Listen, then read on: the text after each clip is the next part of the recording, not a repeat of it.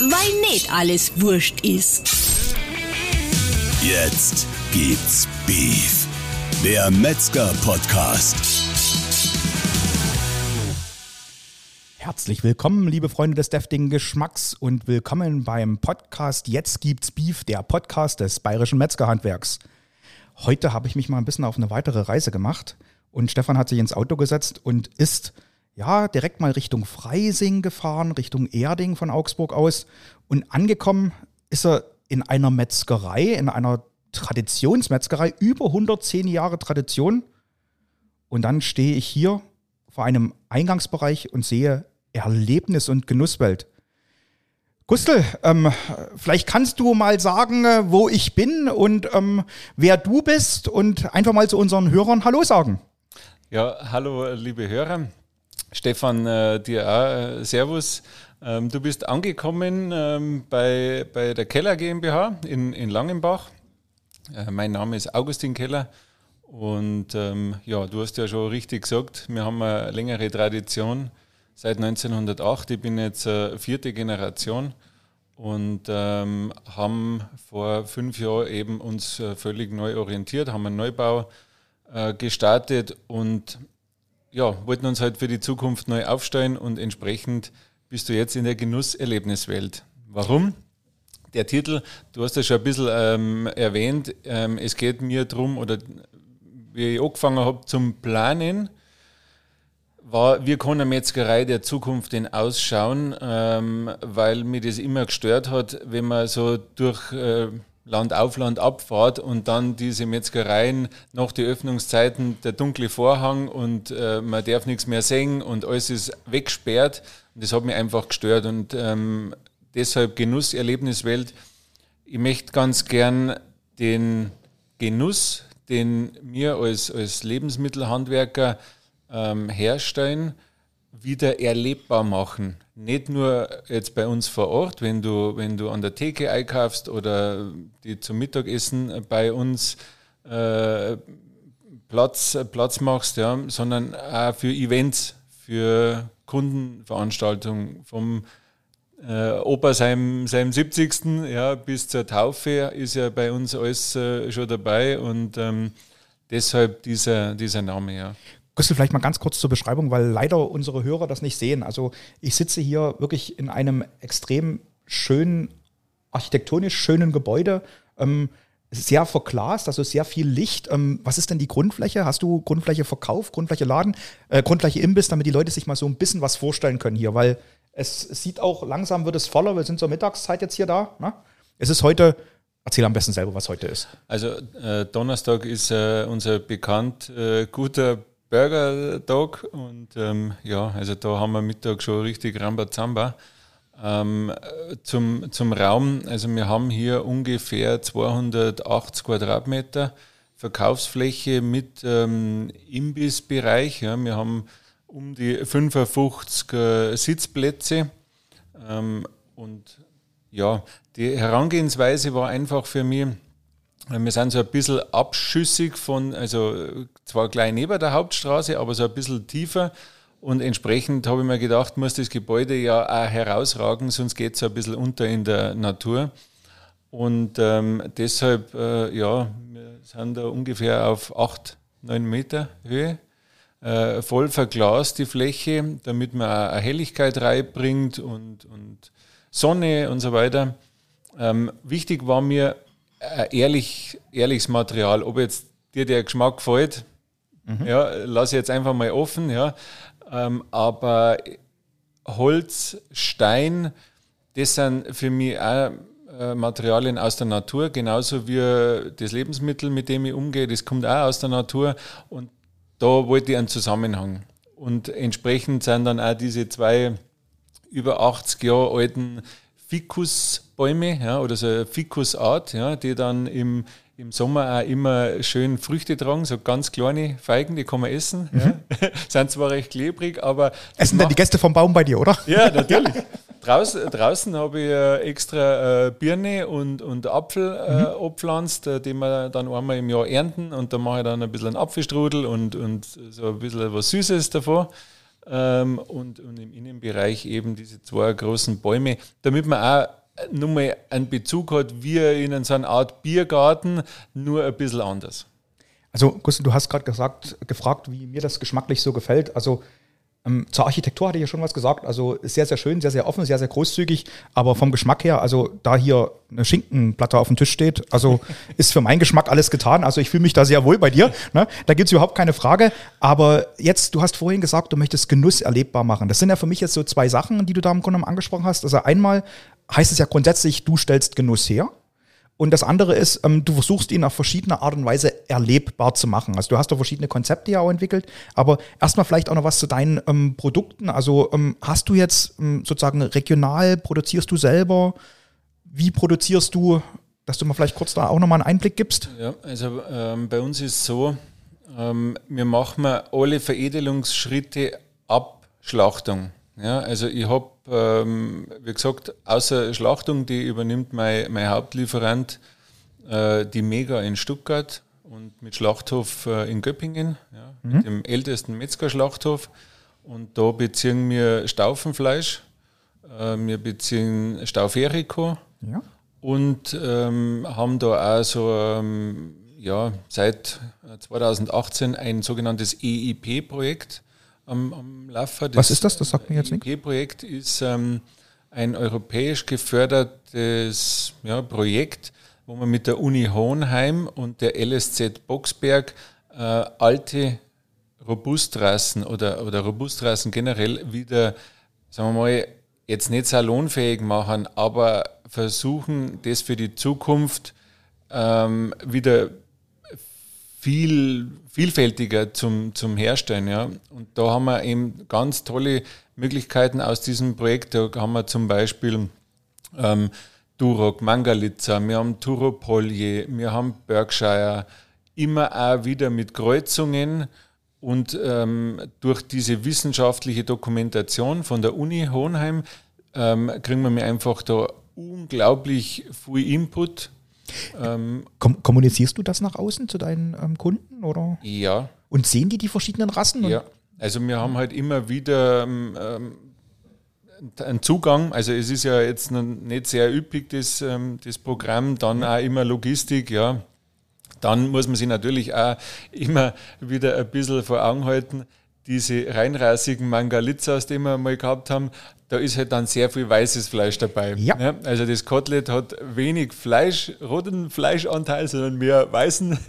Und da muss man sich erst ein bisschen rantasten. Aber die Kreuzungsversuche, die waren schon sehr, sehr nah an dem, wo ich mir in Zukunft ein Schwein vorstelle. Mhm. Und ich bin auch der festen Überzeugung, dass ähm, Schweinerassen noch ein bisschen so stiefmütterlich vielleicht ja, sind. Stimmt, ja. Aber wir, wir haben da unglaubliches Potenzial, ähnlich wie beim Rind, dass wir uns hier ein bisschen breiter aufstellen und beim Kunden kommt es super an. Ja, also äh, mit, mit unseren quasi dann drei verschiedenen Rassen, ja, ähm, da haben wir schon einen riesen, einen riesen Vorteil. Ja. Hast du es hast da schon geschafft, sozusagen, dass ein Kunde kommt und nach bestimmten Rassen fragt? Ja. ja? ja. Also wird immer, wird immer deutlicher. Mhm.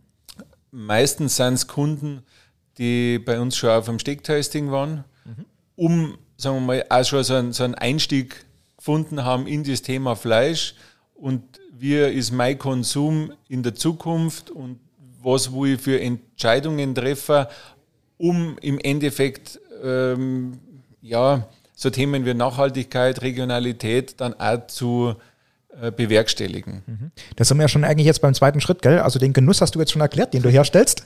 Und jetzt sind wir genau beim Thema erlebbar machen. Wir haben auch gerade im Vorgespräch schon eigentlich ziemlich viel ähm, über das Thema gesprochen, weil es wirklich ein Thema ist, was eigentlich so, glaube ich, vielen Betrieben unter den Nägeln brennt.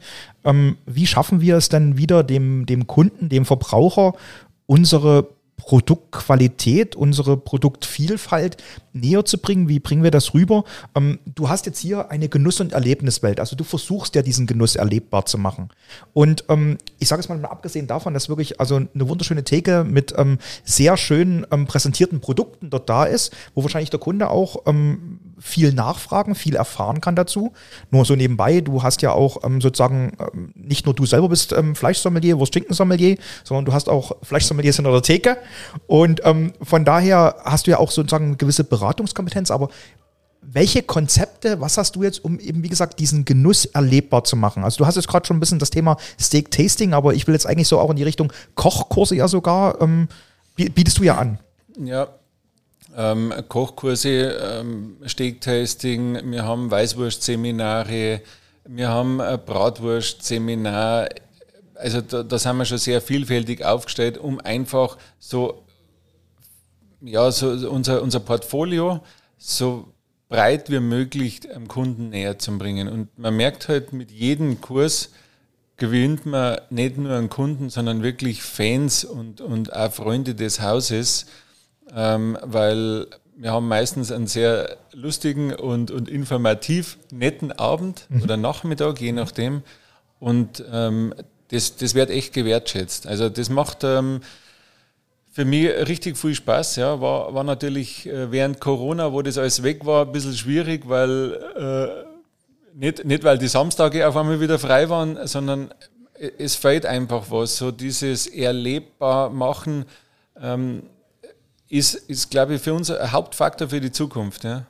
Der, Kunde, der Kunde muss doch wissen, wo der Unterschied ist zwischen einem Handwerksmetzger und einem Lebensmitteleinzelhandel oder diesen sogenannten großen Playern. Er muss doch äh, uns äh, einfach nur ähm, erleben und merken, was passt da alles mit dazu, was wird für Aufwand betrieben dass die mir jeden Tag mein, mein Lebensmittel herstellen. Ja? Und darum ist es für mich auch wichtig und, und extrem ehrenvoll, ja, wenn ich sage, ich kann jeden täglich sein Essen zubereiten. Also was gibt es denn ehrenvolleres oder ehrenhafteres, wie, wie, wie das sagen zu können? Also mir macht es da wirklich unfassbar viel äh, Freude, das zu transportieren. Ja? Und nicht weil die Leidenschaft Leidenschaft. Ja, genau. Ja, genau. Das Thema hatten wir ja auch schon, dass die Leidenschaft Leidenschaft. Aber ähm, es ist für mich immer ein Thema. Ich, ich erlebe es auch ähm, teilweise im Bekanntenkreis. Wir haben vor uns da auch schon drüber gesprochen, über die Thematik. Es ist oft so, dass Essen zu einer Art ähm, Tanken, also ähm, Auffüllen verkommt. Und das ist eigentlich schade, weil ich glaube, das Thema Genuss, Genießen, das hängt auch ein bisschen damit zusammen, dass man sich zusammensetzt, dass man vielleicht auch zusammen was zubereitet, dass man ähm, zusammen genießt, dass, dass man vielleicht auch übers Essen spricht. Ich meine, ähm, du hast verschiedene Produkte im Angebot, über die du sehr viel, sehr gerne sprechen kannst. Ich ähm, möchte da jetzt nur mal so ein Thema ansprechen Richtung Speck, ne? Also was ja bei dir ähm, relativ stark in den Mittelpunkt ähm, gerückt ist. Vielleicht ähm, mal von dem Experten ein paar Sachen zum Valuga-Speck. Ja, ähm, Stefan, du hast es angesprochen. Also Waluga-Speck ist natürlich ähm, wie, wie eine Art Kind äh, für mich, für, für alle, die das äh, nicht wissen ähm, oder noch nicht kennen. Äh, Waluga-Speck ist für mich ein saisonaler äh, Speck, den ich, den ich einmal im Jahr herstelle. Mit, Ganz kurz für die Hörer mal, ich muss jetzt hier mal kurz einhaken, gell? Also ähm, den gibt es übrigens erst ab Dezember und ich bin leider im November hier. Ne? Also mehr möchte ich dazu gar nicht sagen. Aber Gustl, weiter. Du, du wirst schon eine Probe kriegen.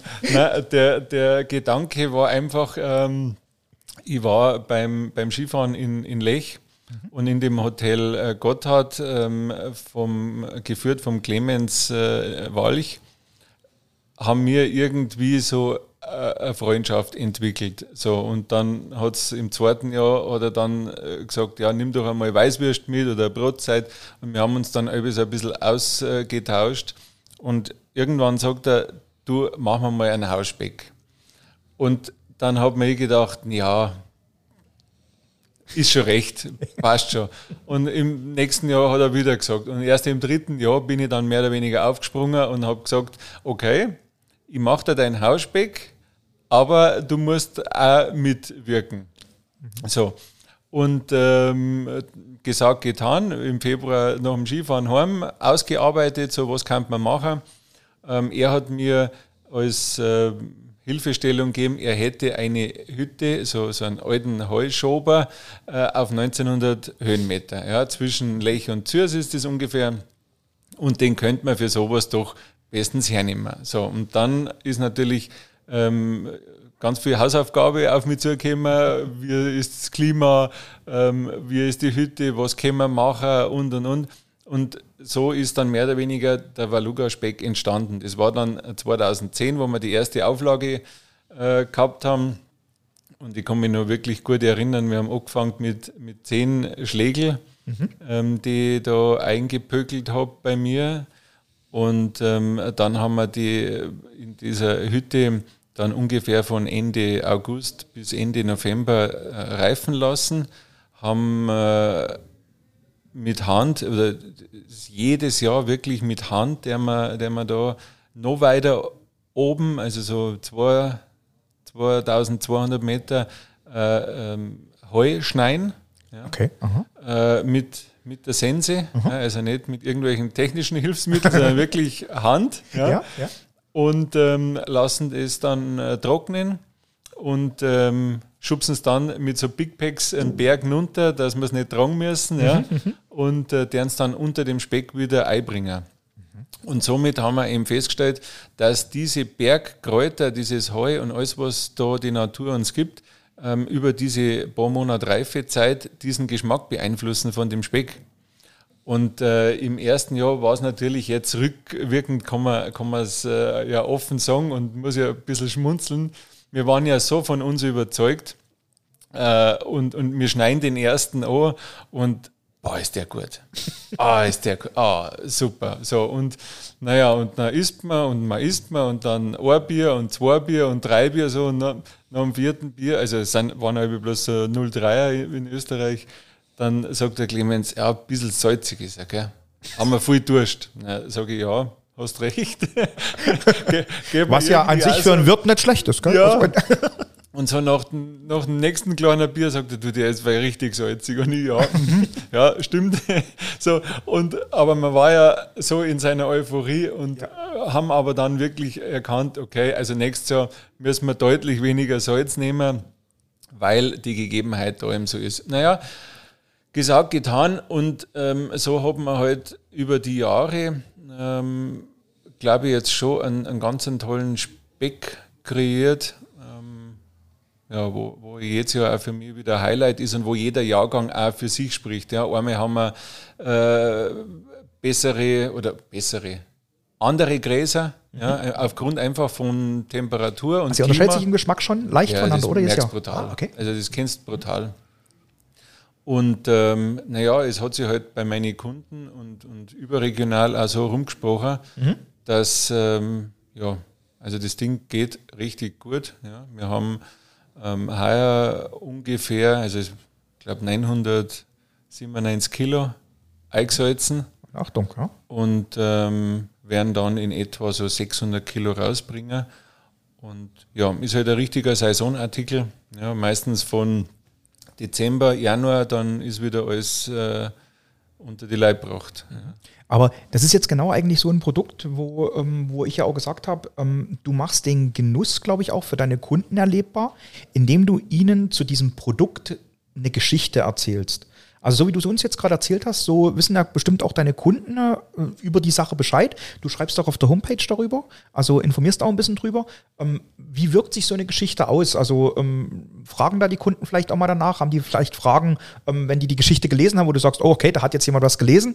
Ähm, sind die da interessierter an dem Produkt, weil die die Geschichte kennen oder was meinst du? Ja, sowohl als auch. Also was ich damals gemerkt habe, äh, zu Beginn, ich habe dann da mit Facebook äh, das immer wieder so begleitet, ähm, wie oft dass ich neu fahre, kontrolliere und mache. Ja, da kann ich mich an Bilder erinnern, ja, stimmt. Ja, und ja, da war einfach dann der Punkt, dass viele mehr darauf aufmerksam waren sind. Ja, also ohne diese Plattform, glaube ich, war es ein bisschen schwieriger geworden, mhm. definitiv. Mhm. Und dann war so nach zwei, drei, vier Jahren immer mehr, oh, wann geht es denn wieder los? Und die Leute haben wirklich mitgefiebert und haben sich gedacht, oh, jetzt muss doch dann schon wieder und es ist doch schon wieder August und so.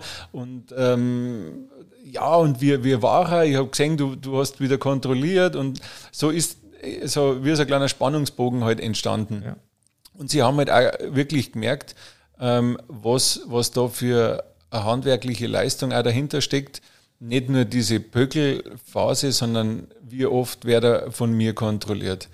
Ähm, wie oft fährt der Clemens hoch, ähm, macht nur Tür auf, das wieder durchzieht bei der und der Witterung.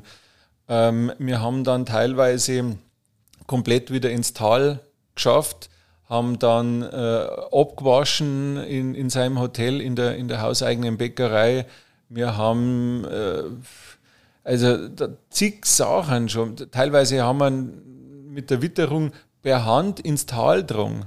Also wo man sich wirklich über Stunden hat körperlich an, ans absolute Limit mhm. äh, chauffiert, mhm. ja, nur um dieses Ding dann auch runterzubringen. Ja. Du hast halt am Berg immer eine andere Voraussetzung, als wie wenn ich bei mir im, in der Reifekammer äh, da einen Speck mache. Ja. Und das ist, ist enorm. Um, ist es so eventuell, dass die Leute durch so eine Geschichte wieder mehr wissen, was Handwerk ist? Bestimmt. Ja. Weil, also ich, wie gesagt, auch das war im Vorgespräch so ein bisschen Thema bei uns, dass viele vielleicht eben gar nicht mehr wissen, was ist Handwerk, wo ist der Unterschied, ähm, vielleicht auch zum Lebensmitteleinzelhandel. Ähm, durch so eine Geschichten kann man, glaube ich, wieder mehr aufs Handwerk hinweisen, kann die Leute auch vielleicht eher darauf bringen, ihr seid bei einem Handwerker, ihr genießt handwerkliche Produkte. Ähm, wie hat es dir denn eigentlich sozusagen der Umstieg oder was ist passiert damals, als du im Grunde genommen hier rausgegangen bist mit deiner genossenen Erlebniswelt. Du bist ja jetzt nicht mehr, du hast vorhin schon ein bisschen erwähnt, du hast auch gesagt, dass du höher gebaut hast deshalb. Du bist im Grunde genommen ein bisschen außerhalb ja. ne, vom Ort. Hat dir das geschadet? Hat dir das was gebracht? Weil ich sage jetzt mal, wenn ich hier aus den Fenstern schaue, ich sehe hier reges Leben, also hier fahren ständig Autos umeinander. Du bist auch, sage ich mal, relativ verkehrsgünstig gelegen, ja direkt neben dem Lebensmitteleinzelhandelmarkt, der glaube ich auch dafür sorgt, weil, weil ab und an kommen mal ein paar Leute, die von da. Ja, ja. Ne?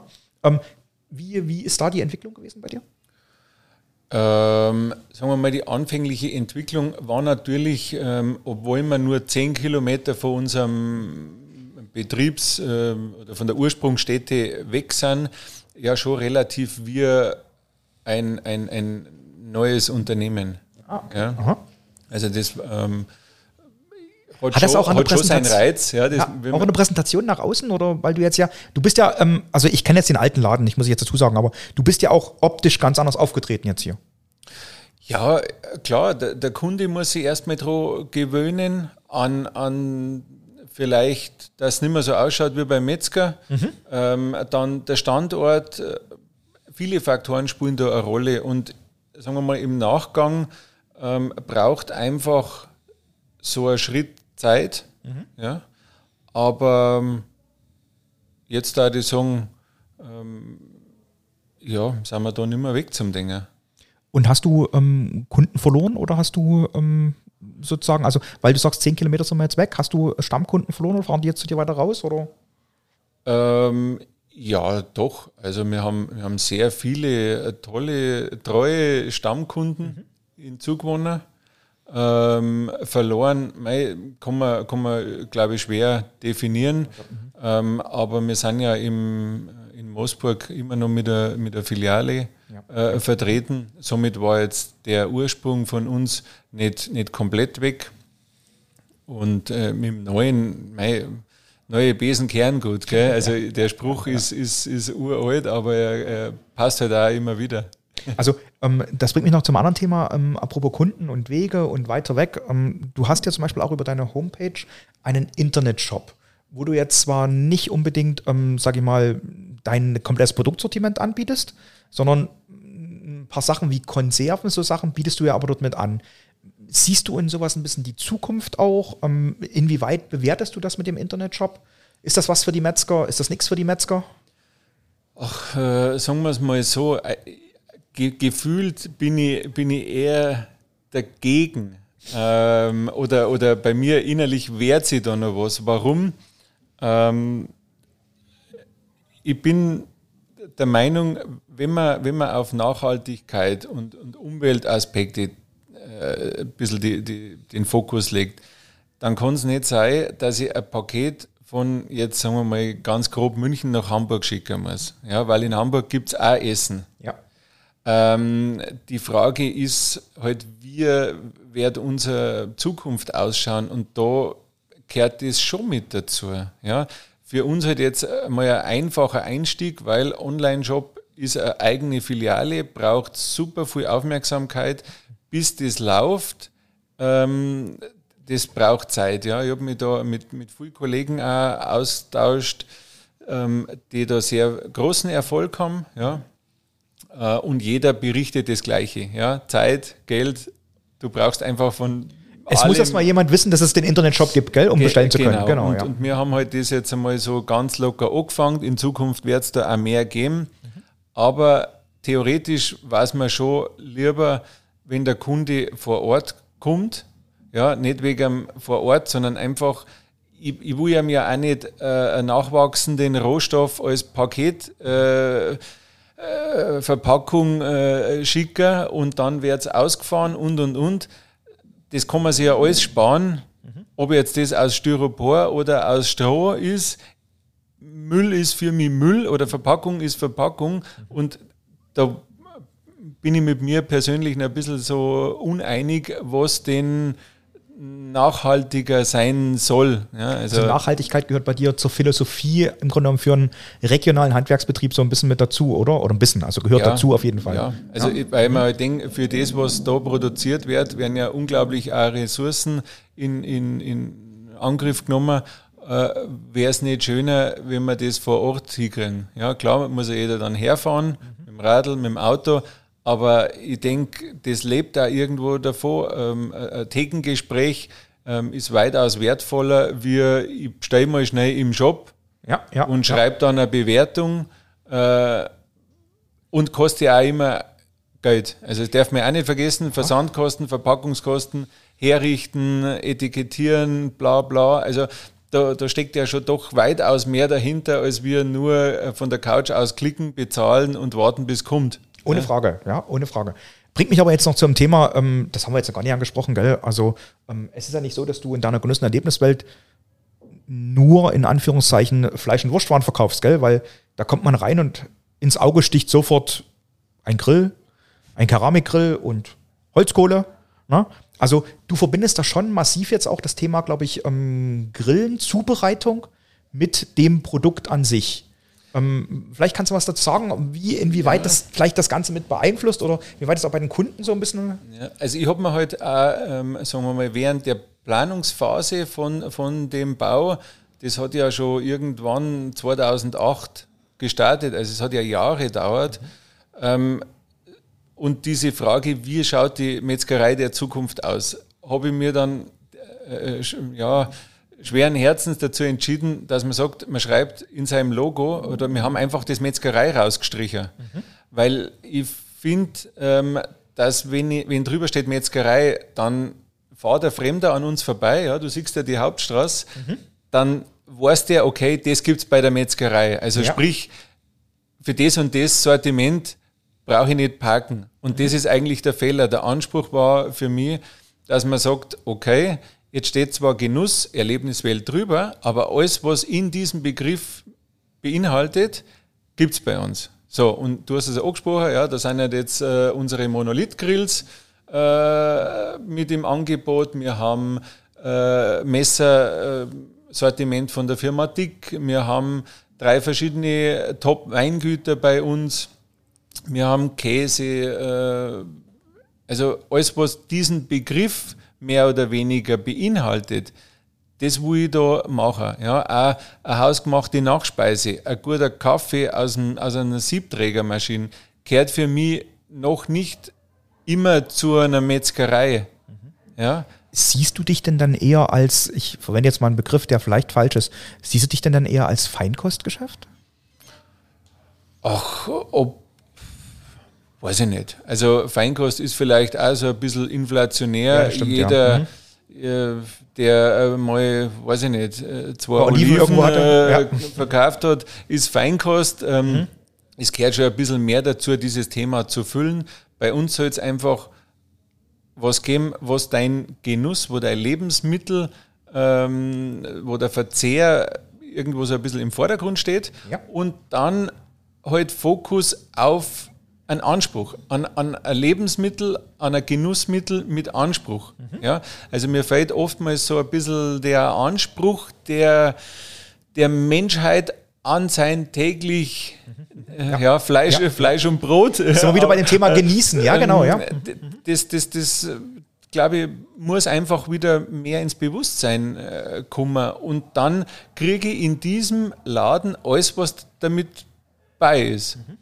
Und wenn in Zukunft ja, äh, dabei ist, dass man aus unser, also jetzt gehen wir mal ganz, ganz weit, ja, äh, dass man aus den geschlachteten Rinder heute äh, tolle äh, Lederschuhe machen oder, oder Handtaschen, um alles zu verwerten vom Tier, dann bin ich da dabei. Ja, aber das, glaube ich, kriegst du nicht, wenn drüber steht Metzgerei, ohne dass ich das, ich mag das nicht wegdrucken. Also ja. mein, meine Wurzeln ist das Metzgerhandwerk. Ja. Aber ich tue auch gern kochen und ich tue auch gern äh, bei meinen Winzer mitwirken. Ich tue auch gern ähm, grillen äh, etc. Ja, das mit den Winzern, das erlebe ich immer auf ähm, beeindruckende Art und Weise, wenn wir unsere ähm, Webinare haben über Microsoft Teams, gell, und du dann mit einem Wein daran teilnimmst, ne, und ich Ja. dann da sitze und keinen habe, ja, da hat das Internet dann doch so seine Grenzen, ne, bei so einer Geschichte. Aber, aber wir sind eigentlich da jetzt schön, das ist eine schöne Brücke eigentlich wieder zum Anfang, weil mir ging es ja selber so, wo ich jetzt zu dir gekommen bin, ähm, es ist keine Metzgerei, es ist die Genuss- und Erlebniswelt, in die man hier sozusagen eintaucht, sich vielleicht auch ein bisschen mehr Zeit für das Thema Genuss nimmt. Ähm, da wären wir eigentlich auch schon so ein bisschen so am Ende unseres Podcasts. Deshalb haben wir unsere gute alte Tradition, die jetzt auch sehr gut passt an der Stelle.